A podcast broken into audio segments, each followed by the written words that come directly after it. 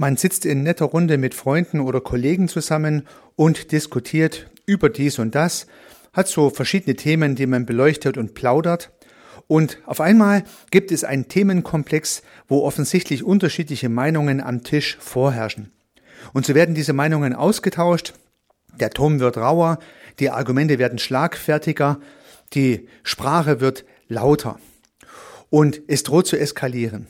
Sowas kennen Sie höchstwahrscheinlich auch zu eskalieren drohende Gespräche im privaten oder auch im geschäftlichen Kontext. Und genau darum soll es in diesem Podcast gehen. Es gibt Mittel und Möglichkeiten, diese Situation zu beobachten und auch zu verhindern. Und genau eine solche Methode möchte ich Ihnen heute zeigen. Herzlich willkommen zum Podcast Systemisch Denken und Handeln.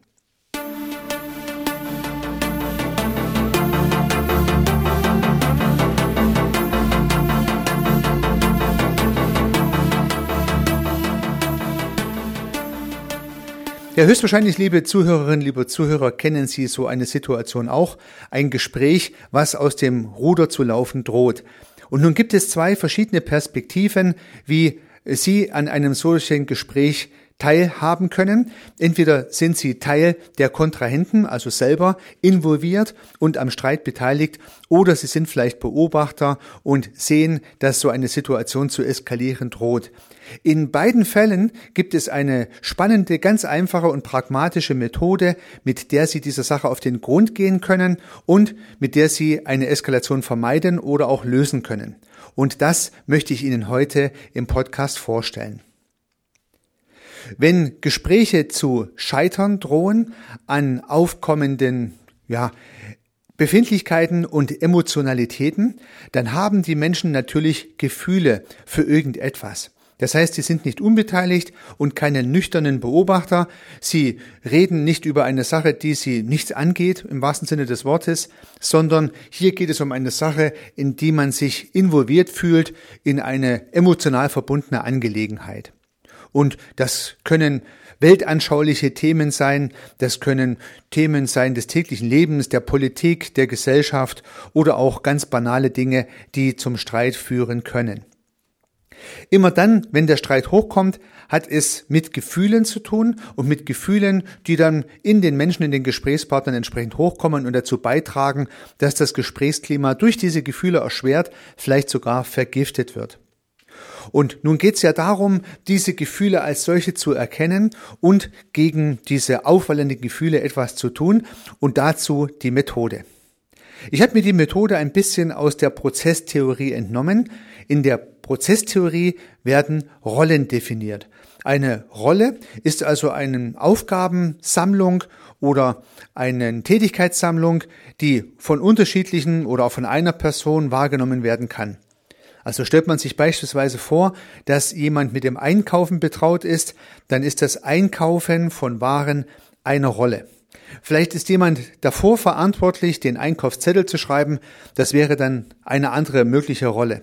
Und die dritte Rolle wäre das Wegräumen der Dinge, wenn man zurück ist vom Einkaufen in Kühlschränke und Schränke. So nun können diese drei verschiedenen Rollen, die im Prinzip den Prozessplan differenzieren, von einer, von zwei oder auch von drei Personen im vorliegenden Beispiel wahrgenommen werden. Und das zeigt ein bisschen den Rollenbegriff.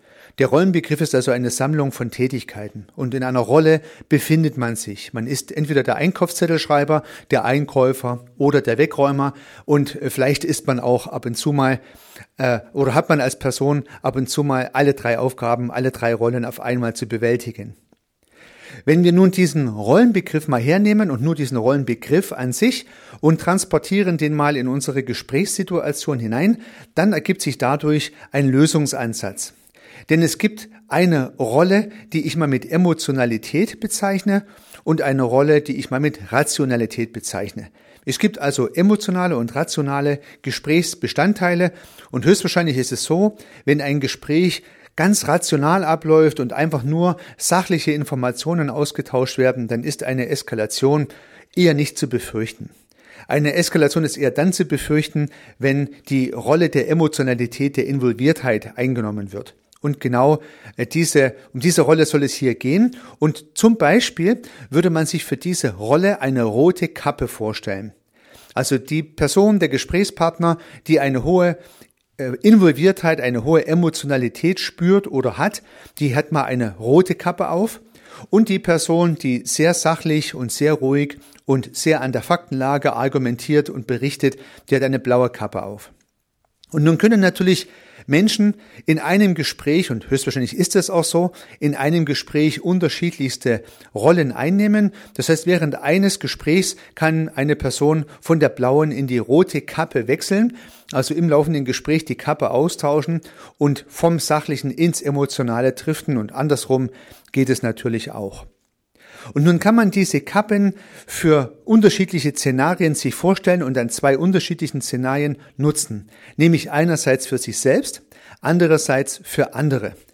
Und verproben wir die Kappen zunächst mal bei uns selbst als Hilfsmittel unserer Selbstreflexion.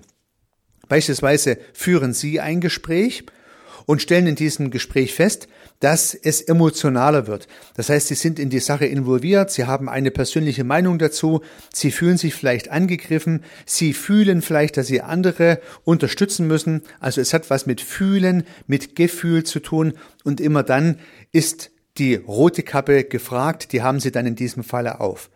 Wenn es um die reine Fakten- und Sachlage geht, ganz ohne persönliche Involviertheit, dann hätten sie die blaue Kappe auf.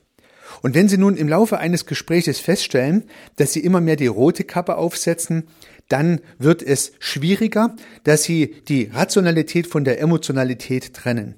Aber durch die Kappenmetapher stellen Sie es fest und können natürlich gegensteuern.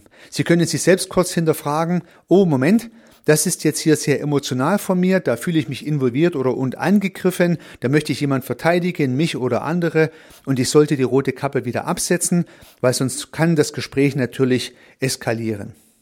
Das heißt, für sich selbst dient diese Kappe als Möglichkeit, die eigene Rolle im eigenen Gespräch mal zu reflektieren. Es ist ein Hilfsmittel der Selbstreflexion. Und Sie können sich stets fragen, habe ich nun gerade in diesem Gespräch die rote oder die blaue Kappe auf und Sie kennen ja alle solche Situationen, wenn Sie sich angegriffen fühlen, wenn Sie sich beleidigt fühlen, wenn Sie moralisch extrem involviert sind, dann kommt halt diese rote Kappe auf den Kopf und sie kann für Gesprächseskalationen oder sie kann zu Gesprächseskalationen führen. Aber hoffentlich haben Sie nicht so oft die Notwendigkeit, in Selbstreflexion Ihre Kappenfarbe zu prüfen und dann bleibt dieses Hilfsmittel mit den beiden Kappen für Sie als Beobachter. Und wir hatten ja über das Thema der Beobachtung bereits in den Podcasts äh, 36 bis 38 gesprochen, Luhmanns Theorie zur Beobachtung. Vielleicht interessiert Sie dieser Sachverhalt nochmal, dann empfehle ich Ihnen gerne nochmal zurückzuspringen. Und heute soll es nun um die spezielle Art und Weise, um das Setup des Beobachters gehen.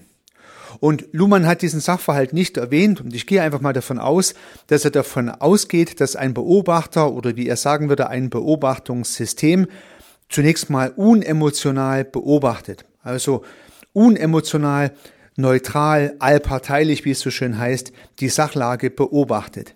Aber praktisch gesehen sieht es ja meistens anders aus. Egal was Sie oder ich oder andere sehen, hören, in Gesprächen mitbekommen und drüber reden, wir haben ja immer auch eine ganz persönliche Meinung dazu und glauben, was richtig ist und fühlen uns gut oder schlecht. Es hat also immer was mit Glauben und Fühlen zu tun, immer Indikatoren für die rote Kappe. Das heißt, der von Luhmann definierte Beobachter, gleich ob erster oder zweiter Ordnung, gleich ob innerhalb des Systems oder außerhalb des Systems, immer hat dieser Beobachter auch die Gefahr, dass er durch seine eigene rote Kappe den Sachverhalt nicht vollkommen neutral betrachtet, nicht vollkommen allparteilich betrachtet, sondern durch seine Kappe verblendet ist, im Prinzip nicht mehr alles sieht, nicht mehr das ganze Bild wahrnehmen kann, was er sonst sehen könnte. Und deswegen ist es auch für den Beobachter extrem wichtig, jeweils die eigene Kappe zu prüfen, da waren wir schon, oder auch nun im beobachteten Sachverhalt festzustellen, wer hier welche Kappe aufhat. Äh, wenn man beispielsweise ein Gespräch beobachtet, was vielleicht im blauen Bereich beginnt und irgendwann in den roten Bereich abdriftet, weil am Anfang der eine und später auch der andere von der blauen in die rote Kappe wechseln, dann kann man diesen Sachverhalt genauso wie man ihn beobachtet auch ansprechen. Man kann sagen, Moment mal, ich habe hier was festgestellt. Meine Beobachtung ist, dass man vom sachlichen Gespräch in ein emotionales Gespräch, naja, äh, gewandert ist. Und ja, dann kann man über entsprechende Fragestellungen und so weiter und so fort diesen Sachverhalt, diese Beobachtung zunächst mal darlegen und nochmal hinterfragen. Kann das sein? Ja, was würden Sie dazu sagen? Sehen Sie das genauso und so weiter und so fort. Und siehe da werden höchstwahrscheinlich die Gesprächspartner feststellen, dass genau das der Fall gewesen ist. Und wenn man dann bittet, doch mal die blaue Kappe wieder aufzusetzen, können solche Gespräche auch wieder sehr schnell deeskaliert und gerettet werden. Und ich persönlich habe die Erfahrung gemacht, dass es sogar noch einen Schritt weiter geht. Diese Menschen können dann oftmals über den ursprünglichen Sachverhalt emotionslos im wahrsten Sinne des Wortes, sachlich weitersprechen und kommen zu gemeinsamen Erkenntnissen, insbesondere zum gemeinsamen Verständnis für gewisse Dinge aber sie haben auch diese Metapher der roten und der blauen Kappe gelernt und mitgenommen und können zukünftig für sich selber prüfen, in welcher Situation sie sich befinden. Das heißt, wenn dieser Sachverhalt der roten und der blauen Kappe durch Sie beispielsweise in einer Beobachterrolle angesprochen wird, dann bekommen die beiden anderen dieses Modell mit und können zukünftig ganz alleine prüfen, ob sie sich im blauen oder im roten Modus des Gesprächs und des Setups befinden und gegebenenfalls gleich selbst nachsteuern.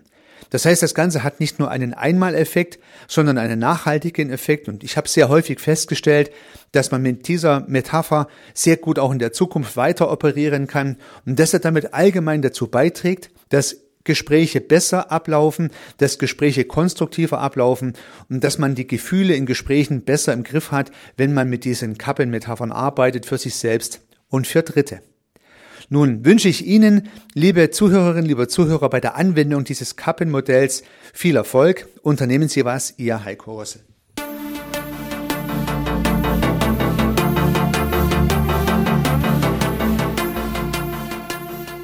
Ich freue mich, dass Sie diese Episode angehört haben und hoffe natürlich, dass sie Ihnen gefallen hat und dass Sie was davon mitnehmen können. Wenn Sie keine zukünftigen Episoden verpassen möchten, dann können Sie den Podcast gern abonnieren. Nutzen Sie dafür den Abonnieren-Button in der Podcast-App Ihrer Wahl. Natürlich würde ich mich auch über eine Rezension oder über eine Bewertung freuen. Alternativ zu diesem Podcast habe ich zwei weitere aufgenommen. Sie finden sie unter www.servicearchitekt.com/podcast oder wenn Sie meinen Namen in der Podcast-App Ihrer Wahl eingeben. Vielleicht können ja auch die beiden anderen Angebote für Sie interessant sein. Sollten Sie ein persönliches Gespräch wünschen, dann können Sie das gern unter www.servicearchitekt.com/termin auf meiner Website mit mir vereinbaren. Ansonsten freue ich mich auf ein Wiederhören. Bis dahin, Ihr Heiko Rössel.